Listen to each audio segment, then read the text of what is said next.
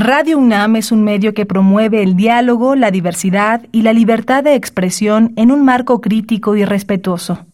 Los comentarios expresados a lo largo de su programación reflejan la opinión de quien los emite, mas no de la radiodifusora. La Facultad de Derecho de la UNAM y Radio UNAM presentan Toda sociedad requiere para su funcionamiento regirse por valores, principios, normas e instituciones. A diario escuchamos, leemos y opinamos sobre temas relacionados con la legalidad. Pero, ¿verdaderamente conocemos nuestros derechos y obligaciones? Tu participación es indispensable. Acompáñanos. Derecho a debate. En la cultura de la legalidad participamos todos. Conduce Diego Guerrero. Hola, ¿qué tal? Muy buenas tardes. Bienvenidas, bienvenidos a Derecho a Debate en la cultura de la legalidad. Participamos todas y todos. Mi nombre es Diego Guerrero y como cada martes les agradecemos que nos sintonicen por el 96.1 FM. Estás en Radio UNAM. Y bueno, el día de hoy me acompaña en la conducción quienes son la esencia de nuestra universidad y además este, quien es alumna ahorita de segundo semestre que está cursando la materia de sistemas jurídicos conmigo. Karina Guerrero, bienvenida aquí a Derecho a Debate. Hola Diego, muchas gracias por darme la invitación, a ti y a Derecho a Debate por darme la oportunidad de participar en esto, porque desde luego es un tema muy importante a tratar y bueno, para la intervención ciudadana y juvenil. Platícame qué sabes sobre este tema, democracia y participación ciudadana. Claro, con las votaciones próximas del 6 de junio, es necesario que recordemos que tanto hombres como mujeres tenemos la capacidad de ser líderes y agentes de cambio esto es con el derecho de participar por igual en la democracia del país y así poder ejercer nuestro derecho del voto como ciudadanos y ciudadanas conscientes y responsables. También es importante eh, la representación igualitaria en derechos, porque la realidad del país es que aunque sí hay cambios de, de materia de género, existe todavía discriminación hacia nosotras como mujeres y en este caso, pues al participar en la esfera política de México. Gracias, Karina. Y bueno, vamos a escuchar las voces universitarias que sabe, que conoce nuestra comunidad sobre el tema que vamos a abordar el día de hoy. Estás en Derecho a Debate y presentaremos a nuestra invitada. 5, 4, 3, 2, 1. Bien, estas fueron las voces universitarias, lo que sabe, lo que conoce nuestra comunidad sobre el tema que vamos a abordar el día de hoy, democracia y participación ciudadana. Y me acompaña Karina Guerrero en la conducción. Karina, ¿quién es nuestra invitada del día de hoy? Nuestra invitada es la abogada Michelle Corazón Aguilar Pérez. Ella es secretaria de Promoción Política de la Mujer del Partido Acción Nacional Ciudad de México. Michelle, querida, una gran activa, una mujer muy comprometida, muy participativa, con una gran responsabilidad social, política. Este, tendríamos muchos adjetivos para Michelle que sobre todo es parte de este proyecto de Derecho a Debate. Michelle Corazón, bienvenida aquí a tu casa de Derecho a Debate. Muchas, muchas gracias, Diego, Karina. Muchísimas gracias. La verdad, para mí es un honor, un placer poder acompañarlos y acompañarlas en este excelente programa y sobre todo un tema súper importante, el cual es la democracia y la participación de nosotras como mujeres dentro de nuestro país. Michelle, platícanos cuál es el principal desafío en los cuales se enfrenta ahorita la política y también la gran responsabilidad que hay en torno a la oposición del gobierno actual. La verdad es que sí es eh, importante y empezar eh, a decir que, pues, bueno, nosotras como mujeres, eh, a partir de 1955 fue cuando se nos dio este derecho por primera vez a votar. Es decir, nosotras como mujeres, pues sí llevamos un rezago en la cuestión de la democracia dentro de nuestro país.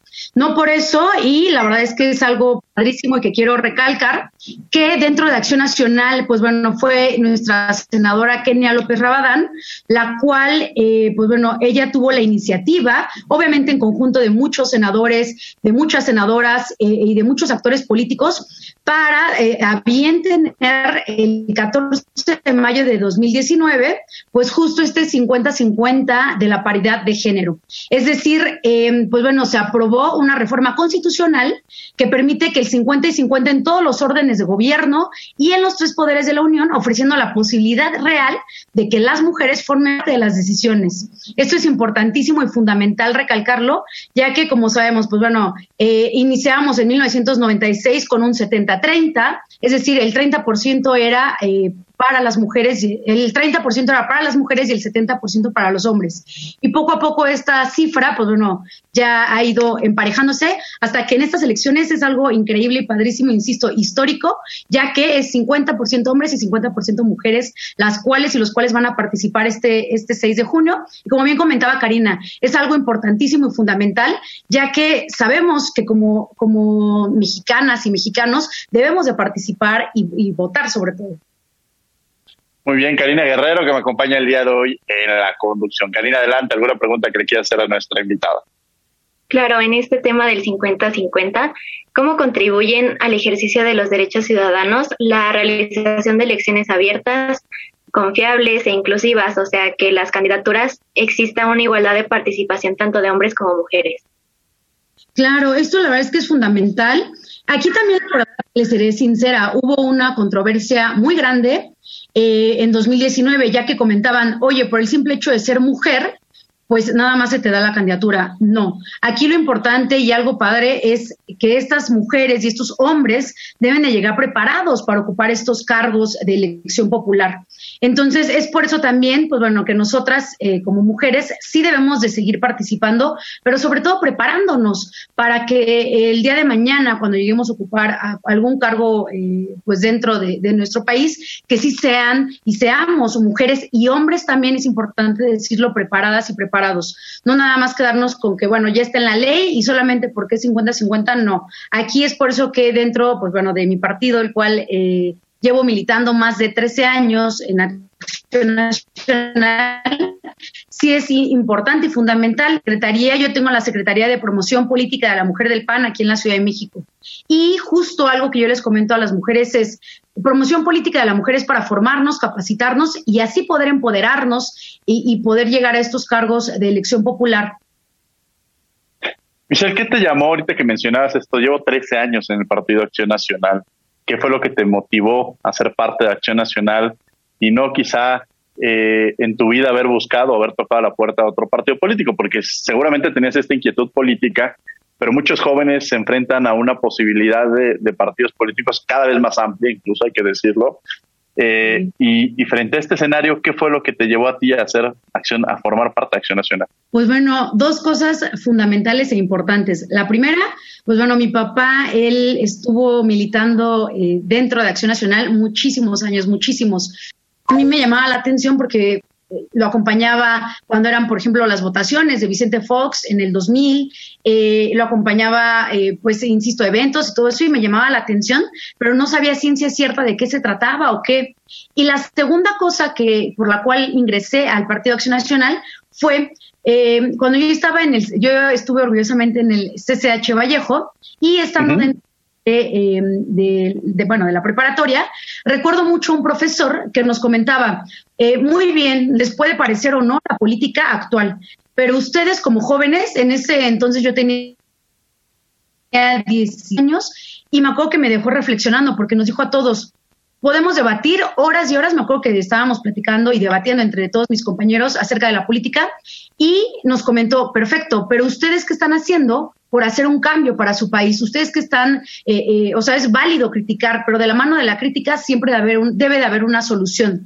Y entonces recuerdo que toda esa tarde, noche me quedé pensando y analizando, pues sí, efectivamente, yo que estaba haciendo como mexicana, eh, que amo a mi país, ¿qué estaba haciendo por hacer un cambio dentro de la política? Es ahí donde, pues bueno, se juntan estas dos cosas. Mi papá me invita a un curso de introducción al partido, que es cuando ingreso a eh, mi hermosa Universidad eh, Nacional Autónoma de México, a la Facultad de Derecho, y entonces se juntó todo, se juntó el hecho que ingresé a la facultad, se juntó el tema que me invitó mi papá al curso de introducción, y la verdad es que me enamoré, de, se le, se le denomina curso de introducción al partido. Y la verdad es que me enamoré, me enamoré porque, pues bueno, nos comentaron que el partido se fundó en 1939, nuestro fundador, eh, don Manuel Gómez Morín, todas las ideas y todo lo que tenía dentro eh, de, esta formación ética, profesional dentro del Partido Acción Nacional. Entonces fueron esos motivos los cuales me llevaron a, a que hoy por hoy, pues bueno, ya llevo casi 13 años dentro de Acción Nacional. Y, esa parte importante a quienes nos están escuchando, el, empoderamiento. Creo que tu padre tuvo hay una enorme fortaleza para empoderarte a ti y a tus hermanas, eh, por lo que yo he estado de lejos viendo, pero creo que es algo muy importante, es esta responsabilidad que se tiene con los niños, con los jóvenes, de empezarlos a involucrar en nuestra vida. ¿no? Esa, esa parte se me hace maravillosa. Claro, y la verdad es que eh, no muchas veces, y es algo que yo siempre les comento a los jóvenes y a las jóvenes, que de verdad debemos de involucrarnos. Es decir, a lo mejor, y, yo lo comento así tal cual, yo en la preparatoria, pues hasta de cierta forma podrá decir que, que no me interesaba a lo mejor el tema de la política, pero sí es fundamental que desde niños nos hagan ver que es importantísimo como mexicanas y como mexicanos, sí que nos interese, tanto queremos, bueno, en mi caso amamos a nuestro país, eh, pues bueno, empezar a involucrarnos desde jóvenes y que sí se nos haga ver como, como tal cual una, la importancia a la cual nosotros debemos de permanecer y sobre todo participar dentro de este mundo de la democracia. No verlo nada más como que en alguna clase y verlo de lejos. De verdad es fundamental que nosotros como mexicanas y mexicanos sí participemos. Ahora, ah, recientemente hemos visto eh, una de las del contexto histórico político de mayor violencia que se ha habido en el país. Esto no lo podemos eh, dejar de lado. Eh, ¿Cuál es tu percepción sobre esta violencia? Quizá también enfocarlo en la violencia que han sufrido seguramente muchas. Me quiero quizá enfocar a candidatas eh, que antes se decía, bueno, es que a las mujeres no les interesa la política. No es que les, no les interesaba la política, más bien no se abrían los espacios este, para las mujeres en la política, ¿no? ¿Cuál es tu percepción sobre esta violencia que está viviendo y sobre esta violencia también contra las mujeres? Híjole, la verdad es que es terrible. Aquí les tengo unos datos. En septiembre de 2020, que fue justo cuando inició el proceso electoral, eh, eh, la organización eh, Integralia contabilizó 169 incidentes de violencia política en México, que dejó un saldo de 210 víctimas. En el informe indica que 23 mujeres fueron víctimas mortales y 120 hombres. Los estados que, donde se concentró el mayor número de asesinatos y donde está la violencia eh, pues terrible, política es en Oaxaca, en Veracruz, Baja California, Guanajuato y Jalisco. Eh, es algo de verdad muy preocupante porque la violencia no cede y esto no debería de ser. Es decir, eh, y hemos visto la verdad eh, parejo, ¿no? Hemos visto tanto hombres como mujeres, los cuales lamentablemente han sufrido atentados o lamentablemente, pues bueno, han, han perdido la vida. Esto, insisto, no, debe de ser. nosotros debemos, sí, bueno, la, titular, se le comentó a la titular de la Secretaría de Seguridad y Protección Ciudadana eh, pues bueno, que brindara protección, mayor protección a las candidatas y candidatos. Eh, comentó que sí, pero pues bueno, que, que, la Guardia Nacional, también vemos por otro lado que la Guardia Nacional ahorita se está enfocando a el tema de las vacunas. Entonces, pues sí es preocupante porque, como comentamos, estas son las elecciones más grandes de la historia, las cuales, pues bueno, están en riesgo. Gracias, nos acompaña Karina Guerrero aquí en la conducción. Karina, te cedo el micrófono para alguna pregunta que quieras hacer. Desde su acompañamiento a las y los candidatos, ¿considera que hay alguna forma de erradicar el discurso violento? Sí, de verdad, pues al final del día, insisto, nosotras eh, y nosotros debemos sí comentar, oye, me interesa la democracia en mi país, me interesa defender, me interesa y empezar a comentar cuáles son nuestras propuestas insisto, soy fiel creyente que de la mano de, los problemas siempre debe haber una solución. Entonces, eh, pues sí, que todas y todos los candidatos sí comentar todo esto, que al final del día están trabajando y luchando por llegar a, X o Y cargo político y todo esto es para beneficiar a nuestro país. Entonces, sí comentar y bueno, obviamente también comentar a las autoridades respectivas que una mayor protección en todos los ámbitos sí es muy lamentable que dentro de nuestro país se, se esté generando todo este tipo de violencia y eh, pues una, una campaña también que, no habíamos visto eh, en muchos, bueno, años, con una pandemia terrible. Entonces, si de por sí es complicado todo el tema de, de la campaña con esta terrible pandemia, ahora con el tema de la violencia que se está ejerciendo a las y los candidatos, pues también es una situación la cual no debemos de permitir y es por eso que se le una invitación para que una, las autoridades debidas y respectivas sí den eh, mayor protección. Y otra, pues para que la gente de verdad pues reflexione, entremos en conciencia y que, eh, pues bueno, al final del día todos podemos y es muy válido que tú le vayas al amarillo, al rojo, al verde, al morado, a quien tú gustes y mandes, pero siempre y cuando con respeto y sobre todo, pues bueno, escuchando nada más, respetando y escuchando las propuestas que tienen cada uno de los y las candidatas sin llegar a la agresión ni a, este, a estos terribles desenlaces los que está enfrentando en nuestro país. Muy bien, bueno, estamos en Derecho a Debate en la Cultura de la Legalidad, participamos todas y todos. Y bueno, eh, mucho de lo que se ha dicho es el tema de la, de la oposición. Esta parte en la cual, este, cuál es el papel que está jugando en este momento la oposición eh, frente a la percepción, frente a las políticas este, que está llevando a cabo el gobierno. Y aquí es em, también, y lo debo y lo comentaré tal cual, es lamentable, ya que apenas en la semana tuve un debate en el cual se encontraban algunas compañeras, eh, bueno, del partido eh, Morena, que es el, partido que tiene el mayor número, el poder ahorita en, nuestro país, y justo debatíamos y comentábamos este tema. ¿Por qué el, el, presidente, y yo lo decía tal cual, el presidente de la República, pues hoy por hoy creo y piensa que sigue en campaña. Eh, no ha tomado, y yo lo dije tal cual, no se ha tomado un papel de presidente de la República, el cual debe de ser, pues sí, transparente, debe de ser parejo con todas y con todos, sin darle prioridad a, su partido político. Pero, pues bueno, él, la verdad es que hemos visto tal cual en sus mañaneras que sí se tiende a, defender obviamente a su partido político y no está tomando, insisto, este papel de eh, presidente de la República. Esto es sí también lamentable porque pues nosotros esperaríamos a que él fuera eh, parejo para todas y para todos, cosa que no está ocurriendo y cosa que sí lo, debemos de mencionar y en cada espacio que, me pueden brindar lo comento porque sí es muy, muy lamentable. Karina Guerrero que me acompaña en la conducción y sobre todo también antes de, cederle esta palabra a Karina, eh, me parece que también uno de los grandes retos ahorita ha sido eh, el tema de la participación, como te lo mencionabas, el tema del presidente, el tema del juego que se está haciendo, el trabajo de la oposición, que también tiene, tiene que ser de gran importancia. Y tú hablas hace rato de capacitación y, has trabajado mucho a través del Zoom en el tema de la capacitación. Creo que eso ha sido uno de los grandes retos que has tenido. Creo que has realizado una muy buena cantidad de presencia, de actividad y, este, y has encontrado frente a la pandemia una forma distinta de hacer política. ¿Cómo ha afectado la pandemia en las actividades políticas que cotidianamente se llevaban a realizar eventos públicos masivos y ahora ha cambiado la forma de hacer política, ¿no? Total, total, totalmente. Eh, pues bueno, sí, efectivamente, yo en mi cargo llevo aproximadamente año y medio y en un inicio yo siempre comenté, vamos a llevar la capacitación y la formación a, se le denominan comités, eh, bueno, en cada demarcación territorial. Entonces se llevaba cada capacitación a estos comités, los cuales podían participar mujeres de todas las alcaldías. Fuimos a las 16 alcaldías de nuestra Ciudad de México y eh, llevamos, un ritmo muy padre.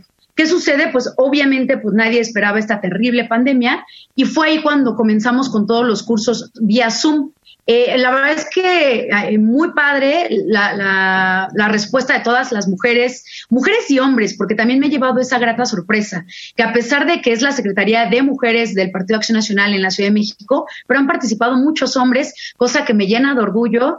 Y, y es más, había hasta algunas videoconferencias en las cuales invitábamos eh, a todo tipo de, actores, tanto políticos como, como de algunas carreras, algunos temas así y eh, había muchas veces, en algunas ocasiones, en las cuales eh, participaban más hombres. Entonces, para mí es algo padrísimo porque aquí se ve y justo es eso. A mí, la verdad es la importancia y no es como, digo, si bien obviamente represento a las mujeres del PAN, las mujeres en general de la Ciudad de México, pero a mí me interesa mucho que también los hombres se sientan incluidos y no hacer este tipo de, a lo mejor como de guerra, ¿no? De hombres contra mujeres, para nada, al contrario, somos complemento hombres y mujeres y esto es importante de recalcar para que no se crea que, hay una lucha de, de poderes, ni mucho menos, al contrario, es un complemento. Karina Guerrero, ahora sí que me acompaña en la conducción, estudiante de segundo semestre de la Facultad de Derecho de la Universidad Nacional Autónoma de México. Karina, los micrófonos son tuyos. Gracias, Diego. ¿Qué le dirías a futuras mujeres que quieren ejercer un cargo en la política del país? Pues bueno, que desde ya puedan comenzar y, que de verdad se animen a participar, que pregunten, dónde se encuentra, qué partido político les llama la atención. Y, y es algo padre, es algo, es una pregunta amplia, pero muy padre, que desde ya comiencen a, interesarse y a buscar dentro de su alcaldía, dentro de su, eh, bueno, su distrito, distrito local, distrito federal, que vean quiénes son sus candidatos, sus candidatas y también una, digo, yo la verdad porque me enamoré a primera vista de Acción Nacional, pero es algo también muy padre e importante que puedan acercarse a, distintos partidos políticos, que conozcan cuál es su doctrina, cuál es su historia, cuál es su proyecto para que así puedan deliberar a qué partido político pues se sienten más cómodas, eh, cómodas y cómodos. Aquí es parejo el tema, pero sí que, que puedan empezarse a involucrar poco a poco. Insisto, nosotras y nosotros, y no sé, a mí a lo mejor porque me pasó, pero yo sí lo veía como muy lejano el tema. Es más, podría decir que hasta muchas ocasiones no me interesaba, pero poco a poco te empiezas a dar cuenta que la política inicia desde tu casa, inicia desde las tomas de decisiones en las cuales, no sé, un domingo por la tarde vas a ir con la familia a comer y a lo mejor nos quieren comer pizza, otros quieren comer hamburguesa, y es ahí donde empieza la democracia, dentro desde tu, mismo hogar, el hecho de que qué vamos a comer, por ejemplo, el domingo.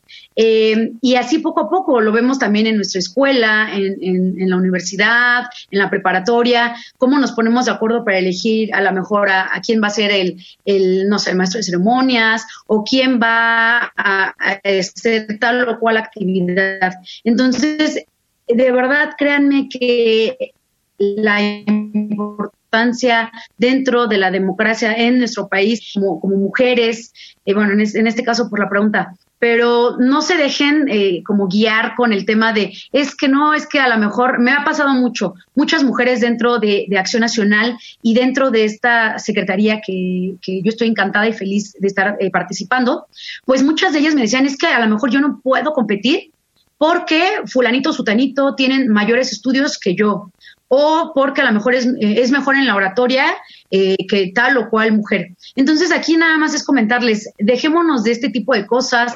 Em, por ejemplo, comentaba en su discurso Hillary Clinton que hay que romper estos techos de cristal. Entonces, insisto, yo soy fiel creyente que sí que debemos de comenzar ya a, pues involucrarnos dentro de la democracia de nuestro país y poco a poco, es decir, insisto, vamos a, informarnos, van, visiten distintos eh, comités, eh, visiten distintos em, pues bueno, también eh, los candidatos que se están lanzando, candidatas y candidatos, y empiecen a ver cuáles son sus propuestas, cuáles son sus ideas, y también ahí es donde em, empiecen sí a deliberar a qué, les llama más la atención o cuáles son sus ideas, qué se acerca más a sus ideas, y poco a poco así involucrarse dentro de la política en nuestro país, que es algo de verdad fundamental y muy importante. Y yo creo que todas y todos deberíamos de militar en algún partido político o deberíamos sí de involucrarnos al 100%. Y bueno, como comenzaban en el, programa, sí es fundamental votar este 6 de junio. Sí, claro, la, importancia del ejercicio de, esta democracia, el ejercicio de, participar en la democracia, en esta fiesta democrática que tenemos en el país. Eh, a mí me llama mucho la atención que decías esta pluralidad, ¿no? Creo que me, me, me agrada esta voz que dices. Generalmente uno quiere decir, a ver, vengan vengan con, este, conmigo a este partido político y abres el espectro, pero también reconoces que lo importante es la participación eh, política. Eh, me gustaría nada más... Sí, adelante, Michelle. No, no, no, digo, es que es muy importante y, sería muy erróneo de mi parte comentar, digo, si bien el mejor partido político es Acción Nacional, pero de mi parte sería muy erróneo comentar que, se cierren simplemente a tal o cual. No, hombre, eh, tenemos que sí acercarnos, acudir, insisto, a todos los, los, los partidos políticos que hoy por hoy nos, eh, nos quieren representar en, estas, eh, pues bueno, ya como, como ahorita como candidatos, pero que quieren llegar a algún cargo político para así escuchar sus ideas. Y a lo mejor es más, a lo mejor no sé, no, no ustedes no les gusta la ideología o la historia del partido político, pero se están yendo y de hecho me ha tocado mucho que se están yendo con la persona, con los candidatos. Entonces también es muy importante conocer las propuestas de nuestras candidatas y candidatos para esas próximas elecciones. La última y nos vamos, Michelle, con algo con lo que quieras cerrar, algún comentario, algún mensaje que le quieras mandar a quienes nos están escuchando. Pues bueno, insisto, de verdad es fundamental que este 6 de junio participemos dentro de nuestra eh, política, es decir, comenzar lo primero, ¿no? Que es votar este 6 de junio. Es fundamental para que después el día de mañana no, pues, lo típico, ¿no? Decir, es que a lo mejor está mal eh, la política en mi país, ok, pero ustedes qué están haciendo por cambiar o mejorar eh, la política o su entorno en, eh, dentro de, su país. Y pues bueno, esa es una invitación. Y también, obviamente, eh, dentro de la Secretaría de Promoción Política de la Mujer, pues bueno, tiene un espacio abierto, insisto, tanto hombres como mujeres, para podernos formar, capacitar. tenemos capacitación de todo tipo y de hecho, pues bueno, ya terminando estas próximas elecciones, reiniciamos con las actividades presenciales. Seguiremos también vía Zoom para todos aquellos que quieran tener alguna capacitación. Tenemos de todo, de todo tipo, tanto política, si bien es un partido político, pero también tenemos formación y capacitación que es fundamental y muy importante. Súper invitado también nuestro maestro Diego Armando Guerrero para que también nos pudiera dar algún, alguna videoconferencia o es más, qué padre estaría presencial. Y eh, pues bueno, es eso, invitarlas e invitarlos. Encantado la vida, ya sabes que siempre nos tomamos estas causas, sobre todo que Michelle ha sido muy, muy activa y promotora en, diversas actividades. Karina, muchas gracias por haber estado con nosotros. Karina Guerrero de segundo semestre. Muchas, muchas gracias, Karina. Te agradecemos algo lo que quieras cerrar. Pues me gustaría agradecer a los que sintonizan, a Diego y sobre todo a la licenciada por su asistencia y por brindarnos un poco de su amplio conocimiento. Y muchas gracias a todos. Muchas gracias, Michelle. Muchas gracias, Karina. Y vamos a seguir con, estamos en Derecho a Debate. Vamos a una pausa y regresamos. No te vayas, estás en Radio UNAM 96.1 FM.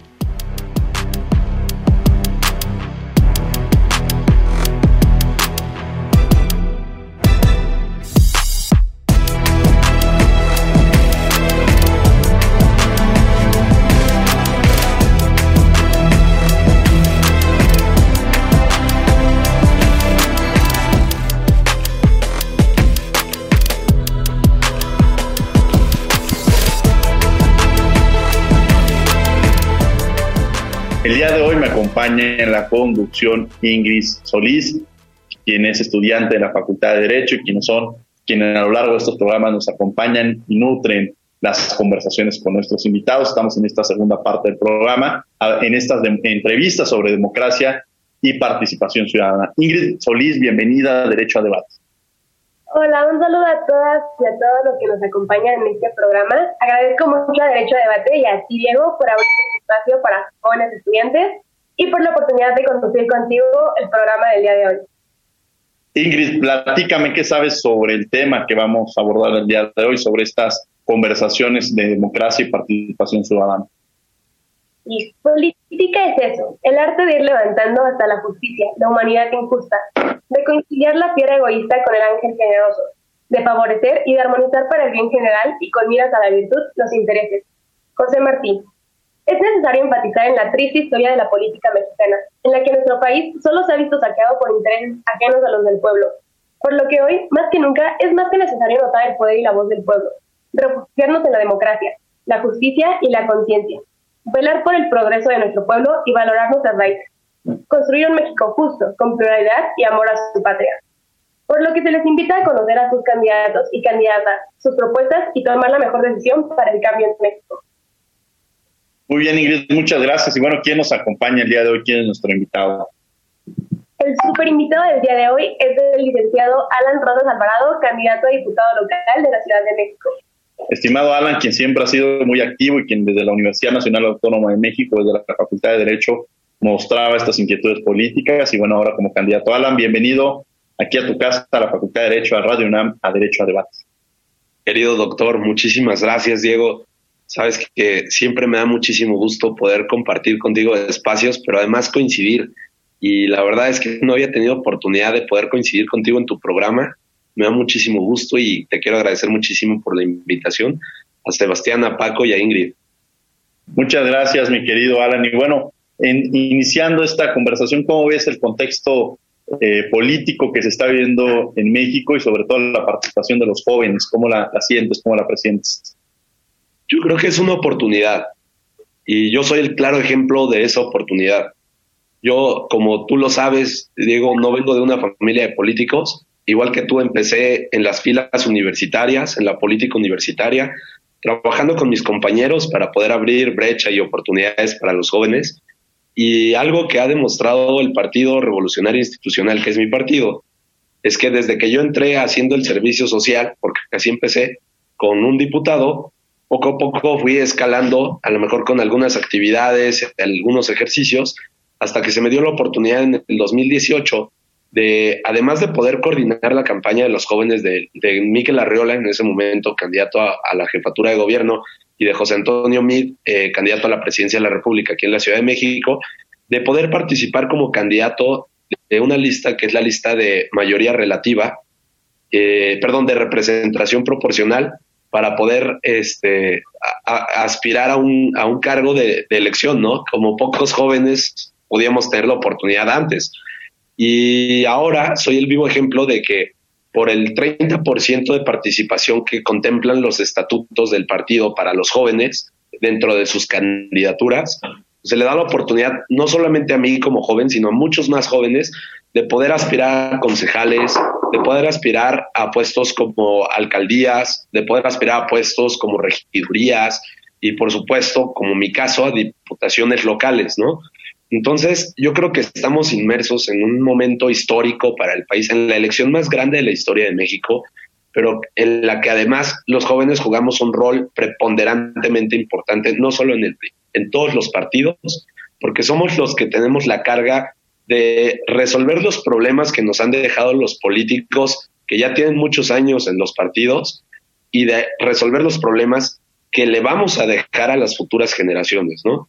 Entonces tenemos que resolver los nuestros, los de esta generación, los de las que ya están arriba de nosotros y los de las que vienen. Entonces somos esa generación intermedia que tiene una carga de responsabilidad intrínseca que no es culpa nuestra, pero que estamos obligados moralmente como mexicanos a hacer algo por nuestro país y por eso yo creo que es una oportunidad única. Ingrid Solís, que me acompaña el día de hoy aquí en la conducción. Adelante, Ingrid, los micrófonos son tuyos. Gracias, Nacho. Licenciado, ¿cuál considera que es el principal reto ambiental al que se enfrenta la Ciudad de México? Yo creo que tenemos no uno, dos principales retos ambientales.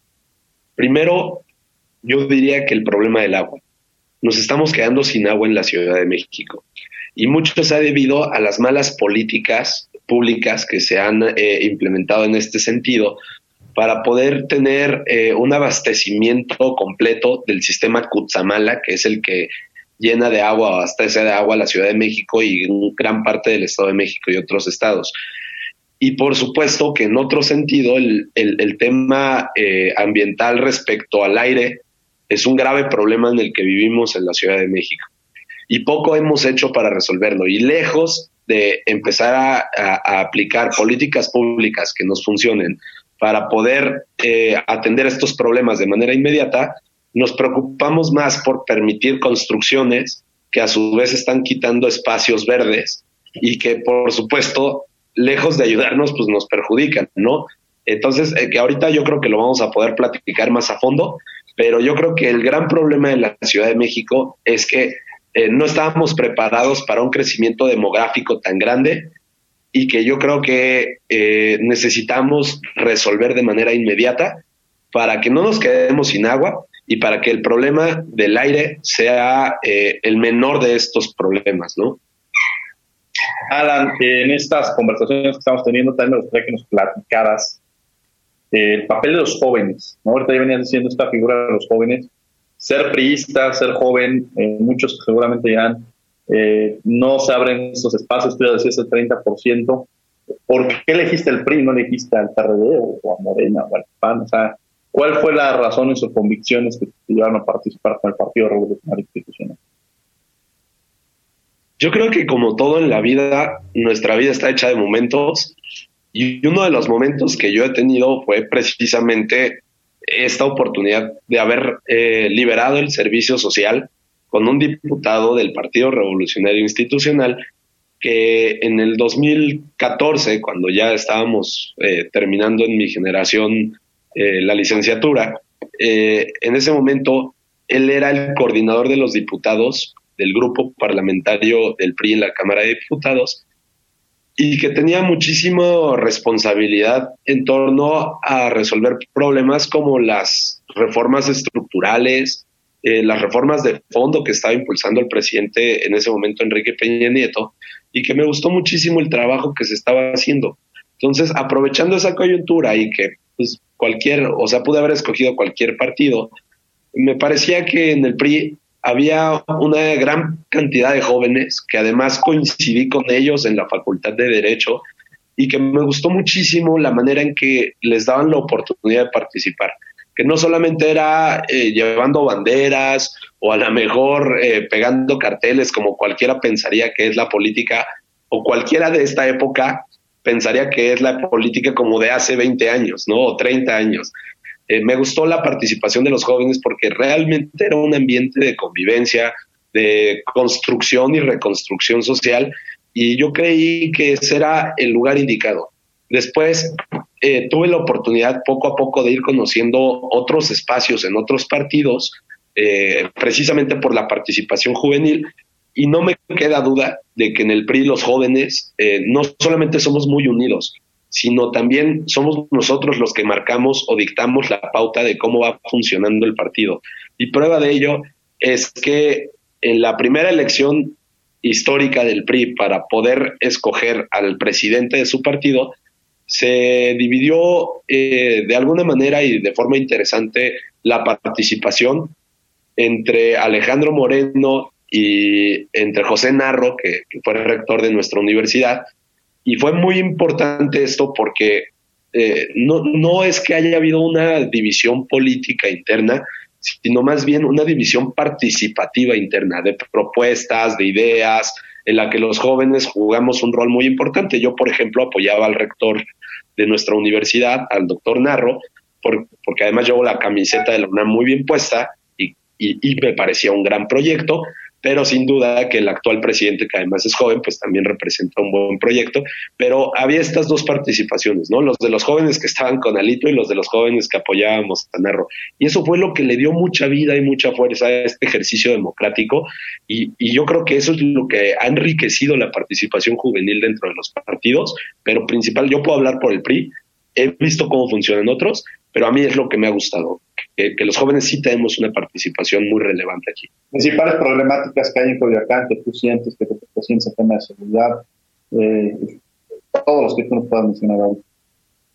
Yo creo que son tres principales problemas. O sea, hay un mundo de problemas en Coyoacán, partiendo de la premisa de que desde el 2012 hubo un gobierno hegemónico que controlaba las la alcaldía, ¿no? Y yo creo que los principales problemas o la decadencia que ha ido teniendo Coyoacán y Benito Juárez también ha sido en una primera instancia la seguridad, que ha aumentado muchísimo la inseguridad. En una segunda instancia la falta de agua, que es el gran problema de lo que se han quejado los vecinos. Te lo juro, Diego, yo toco puertas todos los días y siempre es el mismo reclamo. Nos falta el agua o nos falta seguridad. Y los vecinos lo que más exigen es que pongan cámaras, ¿no? Yo creo que en esa desesperación, pues ya buscamos que cualquier eh, eh, eh, política pública pudiera resolver estos problemas. Pero, pues hay que atenderlas poco a poco, ¿no? El tercer problema que yo encontraría en ambas alcaldías es el problema de la movilidad. no nunca estuvo planeada la Ciudad de México para albergar el número de personas que ahora viven alrededor y en la ciudad per se, ¿no? Entonces tenemos que atender estos tres problemas pero yo pondría en primer lugar como queja de los vecinos la inseguridad y en segundo lugar la falta de agua. Interesante, bueno, estás en Radio 96.1 FM, me acompaña en la conducción Ingrid Solís. Adelante Ingrid, los micrófonos son tuyos. Gracias. Licenciado, dentro de su agenda ambiental, ¿cuál considera que es su propuesta final?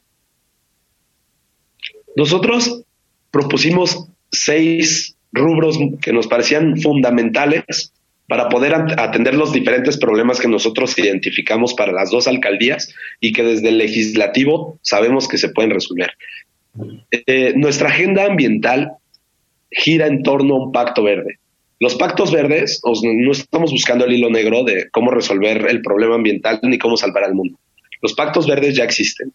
El primero se implementó en Europa, en la Unión Europea, el Parlamento Europeo aprobó una serie de iniciativas y de, agendas que giraban en torno a esto que le llamaron ellos Pacto Verde, con lo que se busca que el 100% de las emisiones de carbono que producen en los países que forman parte de la Unión Europea se terminen. Y en una segunda instancia que se empieza a generar una economía sustentable. Eh, en este sentido, yo creo que es complejo hablar de un pacto verde para la Ciudad de México, digo, perdón, para, para todo el país, para México, porque son muy diferentes los problemas y el estilo de vida que tienen los europeos al que los tenemos al que tenemos los mexicanos. Sin embargo, no son tan distintos de los que viven, por ejemplo, vecinos como Estados Unidos. Y en Estados Unidos ya implementaron algo que para ellos ellos lo nombraron el Green New Deal. El Green New Deal, que el nuevo pacto verde que ellos están impulsando, es muy semejante al proyecto que existe en la Unión Europea, pero con la salvedad de que ellos en vez de hablar de una economía sustentable, están hablando de una economía circular, que es lo más próximo que pudiéramos nosotros aplicar para nuestro país. Y en ese sentido, eh, hicieron algo padrísimo, extraordinario. En Nueva York, que fue el primer estado en el que lo implementaron, eh, lo, hicieron en el Bronx, que es uno de los barrios más problemáticos que tiene no solo Nueva York, sino Estados Unidos en general, en donde hay problemas de pandillerismo, de inseguridad, de, drogas, etcétera. Eh, esto lo resolvieron eh, instalando huertos urbanos en las azoteas con, con la ayuda de la Organización de las Naciones Unidas, en donde los jóvenes, los jóvenes que pertenecían a pandillas, comenzaron a participar en estos huertos urbanos creando su propia microeconomía. Ellos empezaron a producir sus propios alimentos con, con aves de traspatio, con hortalizas, con alimentos que ellos empezaron a generar desde sus, desde sus azoteas. Y, y en vez de estar en pandillas o en vez de estar en problemas de drogas, ellos se dedicaron a producir su propia marca de salsa, su propia marca de verduras, su propia marca de comida y empezar a distribuirlas en las grandes cadenas de supermercados. ¿Qué queremos nosotros? Que el 1% del Producto Interno Bruto de la Ciudad de México se destine a este tipo de, talleres, a este tipo de programas que podamos aplicar en zonas marginadas de la Ciudad de México, en donde podamos ayudar a las personas que más lo necesitan ¿Cómo? Enseñándoles, no dándoles el dinero ni dándoles los recursos como lo, como lo han hecho durante muchos años los gobiernos y que han sido programas que no, pues, pues ya en, la, en la práctica no tienen los resultados óptimos, sino enseñándoles cómo hacerlo. ¿Y qué, qué buscaríamos con esto? No solamente impulsar los huertos urbanos, no solamente impulsar una economía circular en donde generemos conciencia sobre el reciclaje, el reuso, compartir, etcétera, sino que además empecemos eh, a, trabajar toda una serie de cosas que la Ciudad de México marque la pauta para todo el país, para los otros 31 estados, en donde nosotros impulsaríamos como una, como una primera etapa que se subsidiara el impuesto sobre la renta o el impuesto de valor agregado a, a través de la, obviamente, del Congreso de la Unión, para que los vehículos eléctricos o los vehículos que no generan emisiones no tengan que pagar este tipo de impuestos precisamente para que se incentive la compra de ellos, ¿no? Y que empecemos a pensar en generar energías limpias.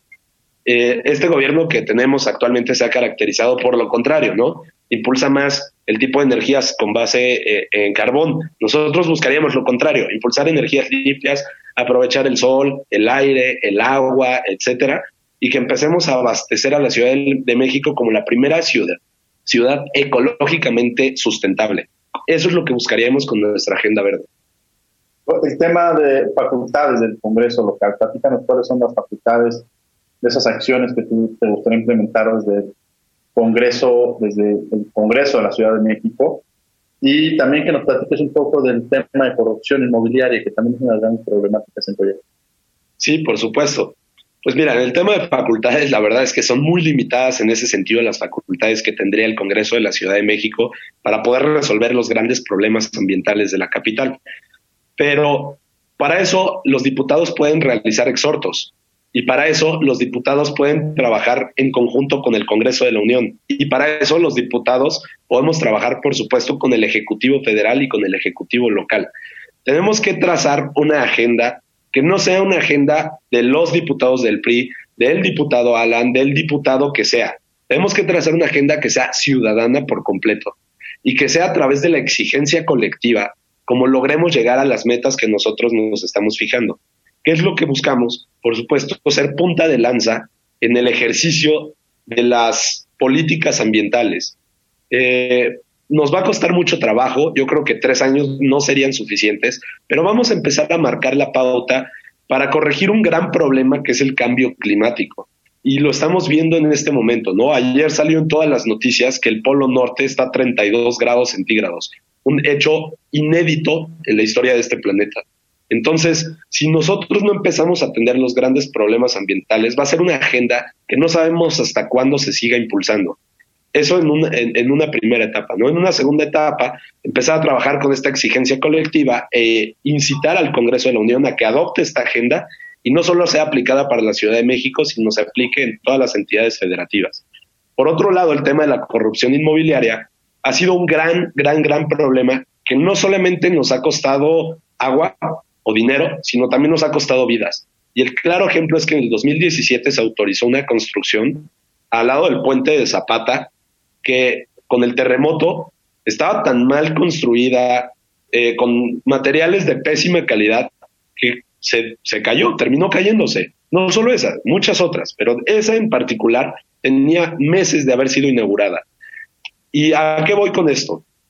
Eh, no tenemos una política regulatoria en materia de construcción inmobiliaria que permita de manera colegiada determinar si los estándares de construcción son los adecuados, si se está haciendo con las medidas necesarias para poder llevar a cabo este tipo de construcciones y qué estudios de impacto, de impacto me refiero a qué daños van a causar al medio ambiente si están quitando árboles, a cuántas casas van a dejar sin agua por las grandes cisternas que construyen para abastecer departamentos o edificios de 600 departamentos y por supuesto que estudios de mitigación que es con lo que las inmobiliarias van a responderle a estos vecinos que están afectando.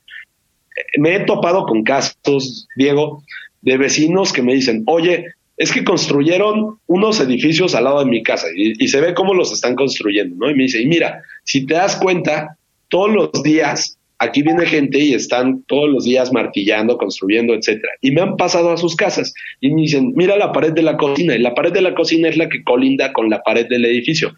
Están cuarteadas las paredes de sus casas y los vecinos, por supuesto, están preocupados porque las estructuras de, los, de, las casas en donde ellos viven, de sus inmuebles, se están viendo debilitadas y afectadas por el peso de los edificios.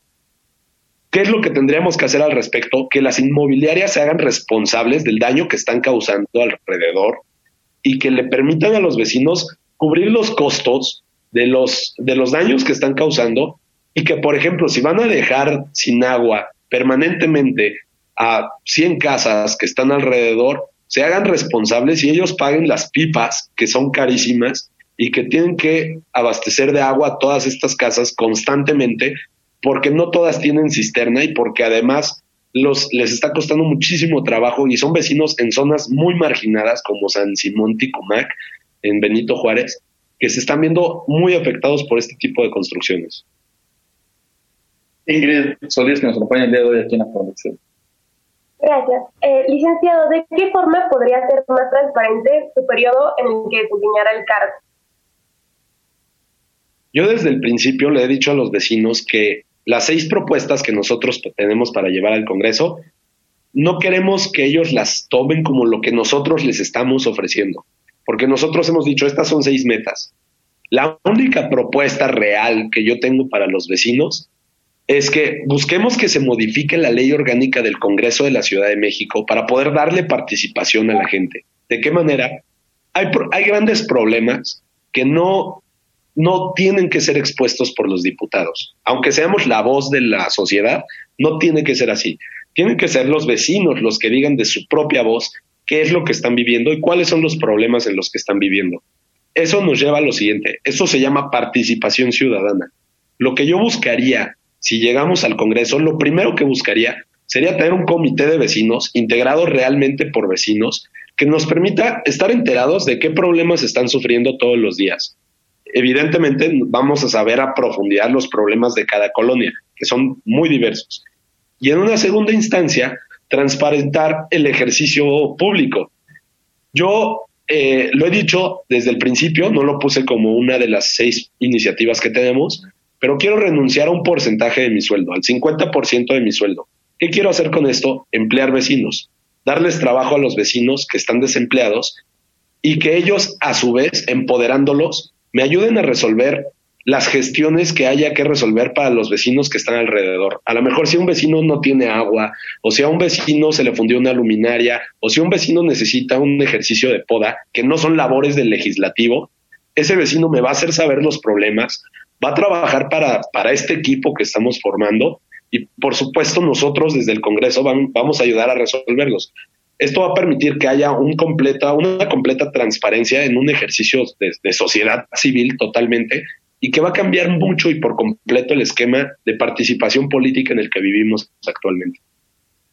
Bien, estamos en Radio NAM, estos 96.1 FM. Estamos en la última y nos vamos. Bueno, antes de entrar a esta última, nos vamos, que es la última parte del programa, eh, en la cual, bueno, pues, eh, pues, tú nos harías llegar algún mensaje con algo con lo que tú quieras eh, cerrar. Pero antes me gustaría que me platicaras el tema de la transparencia. ¿Cómo entender la importancia de la transparencia en las acciones que se van a emprender y ya después nos vamos a la última, nos vamos en donde tú puedes cerrar con cualquier mensaje que le quieras mandar a quienes escuchan aquí en Radio UNAM. Muchísimas gracias, doctor. Pues mira, yo creo que el gran problema de los gobiernos en nuestro país ha sido la corrupción. Y yo creo que eso es lo que le permitió al actual presidente de la República, su bandera, poder llegar hasta donde está. Pero ahora está del otro lado. No es lo mismo ser borracho que cantinero. Ya está del otro lado y nos encontramos con el mismo problema. No hay un ejercicio transparente de la administración pública.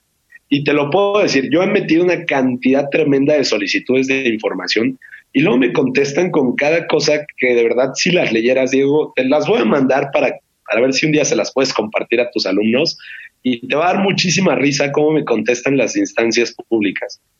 Y yo creo que ese es el gran problema. Necesitamos no es encontrar el hilo negro, insisto, solo se trata de aplicar la ley. ¿Qué es lo que tenemos que hacer? El Congreso no tiene un comité de disciplina ni tiene un comité de vigilancia como existe en otros congresos de otros países.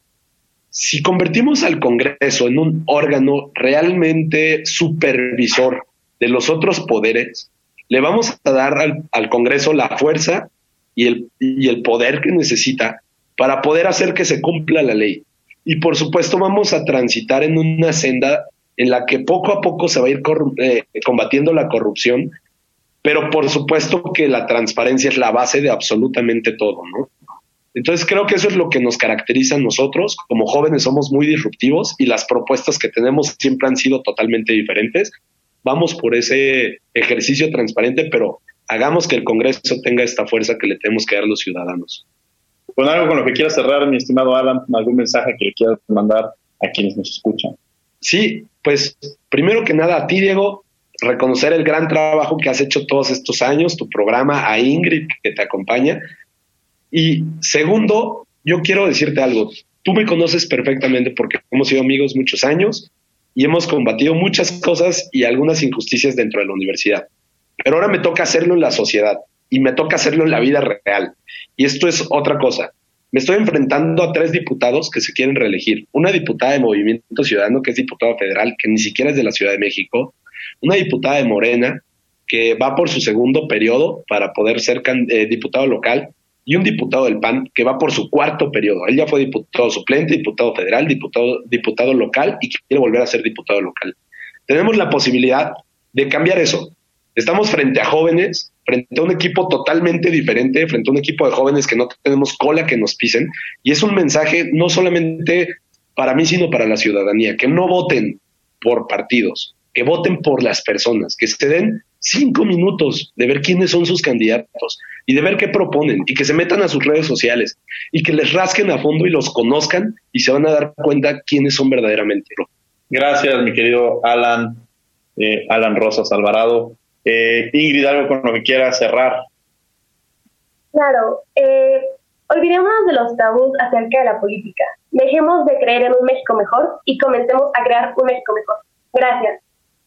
Gracias Ingrid por haber estado con nosotros. Agradecemos a la Facultad de Derecho y a Radio UNAM. Los invitamos a todos los miércoles, vean Cultura del Derecho en el canal 22, el canal Cultural de México. Estamos a las 7 y media de la mañana y a las 5 de la tarde. Coordinación, Yanis Hernández y Fernanda Sánchez. Redacción y las notas, Ana Salazar. Asistencia, Maricarnes Granado, Sería Soltado y Edgar Cabrera. Comunicación, difusión, Sebastián Cruz. Controles técnicos y producción, Paco Ángeles. Esto fue Derecho a Debate. No olviden que nos escuchamos de ley todos los martes. Sigue con la programación. Estás en Radio UNAM, esto es 96.1 FM. Por hoy concluye la discusión, pero no se pierdan el próximo tema en Derecho a Debate. En la cultura de la legalidad participamos todos.